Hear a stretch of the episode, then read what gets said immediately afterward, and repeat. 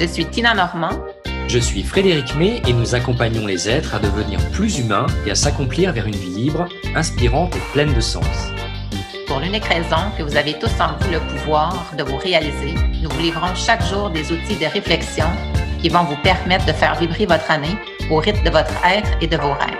Alors bienvenue sur ce podcast 31 défis pour oser 2021.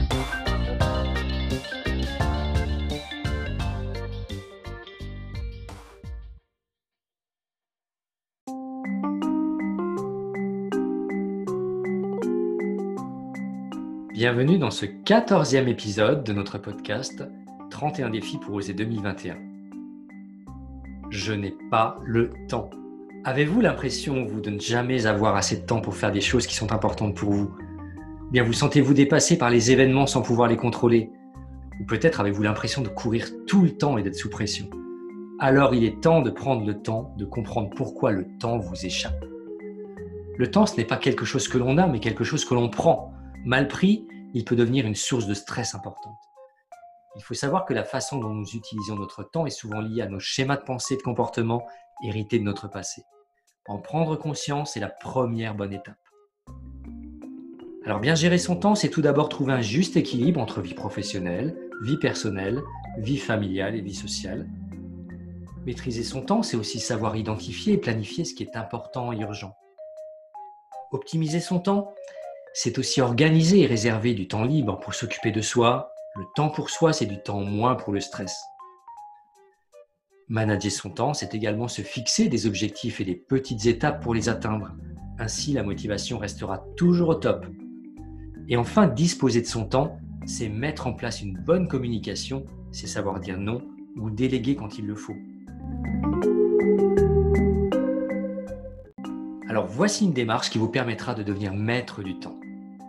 Premièrement, observez et identifiez comment vous passez votre temps durant une semaine, par exemple la semaine dernière. Combien de temps avez-vous passé pour chacune des catégories suivantes? L'activité professionnelle, la vie de famille, la vie de couple, la vie sociale, l'entretien et la logistique du foyer, et le temps personnel pour vous. Vous pouvez retenir d'autres catégories qui vous correspondent, bien sûr. Profitez-en également pour identifier les mangeurs de temps, comme votre portable, les réseaux sociaux, la télévision, et les perturbateurs comme le bruit, la température de la pièce, votre niveau d'énergie ou les mauvaises habitudes, les addictions, etc.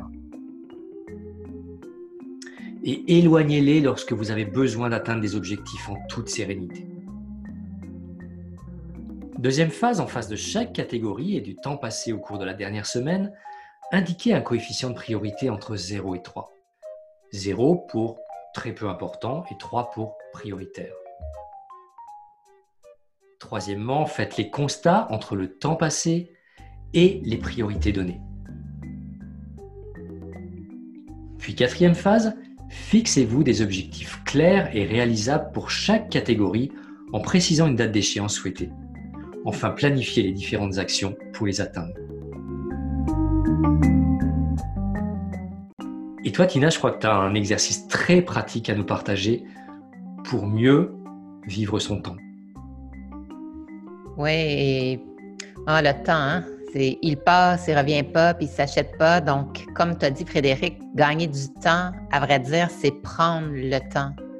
Donc, pour y parvenir, tout est une question de gestion de son temps et nous avons tous que 24 heures, incluant les heures de sommeil. Donc, pour gagner du temps, je vous invite à travailler en bloc. Donc, un bloc de temps pour la cuisine de la semaine, le tournage de vos vidéos, l'écriture, le ménage, les courses, l'administration, ainsi que la réponse à vos appels et courriels. S'il y a réellement une urgence, on trouvera une façon de vous rejoindre où les gens seront responsables et en mode solution. Comprenez que vous êtes remplaçable il y a quelques années, les cellulaires n'existaient pas, en fait. Donc, lorsque c'est le temps d'être concentré, éliminez toute source de distraction durant ces blocs de création. Zéro téléphone, téléviseur, radio, courriel. Ainsi, vous serez focus, compétent et vous avancerez plus vite. Les neurosciences démontrent que le cerveau atteint sa capacité maximale après une heure et demie de concentration. Donc, moi, j'aime bien utiliser la loi du 90-20, c'est-à-dire produire pendant 90 minutes et me reposer 20 minutes. Pendant la pause, je me choisis. Donc, plein air, respiration, méditation, collation et surtout, j'évite de regarder si j'ai des messages, de naviguer sur le web parce que je peux recevoir une nouvelle ou une tâche qui va me déconnecter de ma fluidité et de mon focus. Évidemment, libre à vous de diviser le temps selon votre capacité, par exemple 20 minutes de travail pour 5 minutes de pause ou 3 heures de travail pour une heure de pause, tout dépendamment de ce que vous faites et l'émotion dans laquelle vous êtes. Donc, par exemple, quand je fais de la cuisine, c'est facile pour moi de faire un bloc de trois heures. Ça ne me demande pas une concentration mentale, en fait. C'est une forme d'évasion, si je peux dire. Euh, oui, j'ai besoin d'être concentrée, je cuisine plusieurs choses, mais libre à vous de, diviser le temps comme bon vous semble. Donc, euh, voilà la clé. Et la chose la plus importante à comprendre, c'est que la gestion de temps contribue grandement à la gestion du stress. Gérer le temps en bloc, c'est très très bien. Et d'ailleurs, bah, je vous invite à, découvrir sur Internet ou au travers des applications mobiles euh, la méthode Pomodoro, qui est une méthode euh, en bloc de temps. Alors, en l'occurrence, c'est 20 minutes de travail, 5 minutes de pause, 20 minutes de travail, 5 minutes de pause, et 20 minutes de travail, 15 minutes de pause. N'hésitez pas à même télécharger une application. Par exemple, il y a une application qui s'appelle Focus To Do qui vous aidera dans cette optique-là. En tous les cas, Allez-y, il n'y a pas de temps à perdre.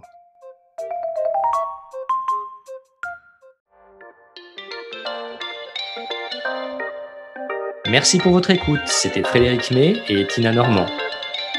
Nous vous invitons à mener les réflexions et expérimentations, à réécouter cet épisode, faire des pauses et prendre des notes pour commencer à oser votre vie. Restons connectés. Osez réagir et partager en laissant un commentaire. Au plaisir de vous écouter ou de vous lire. Pour nous contacter, nous vous invitons à vous référer à la description de ce podcast ou à visiter nos sites web tinanormand.com coaching-personnel.fr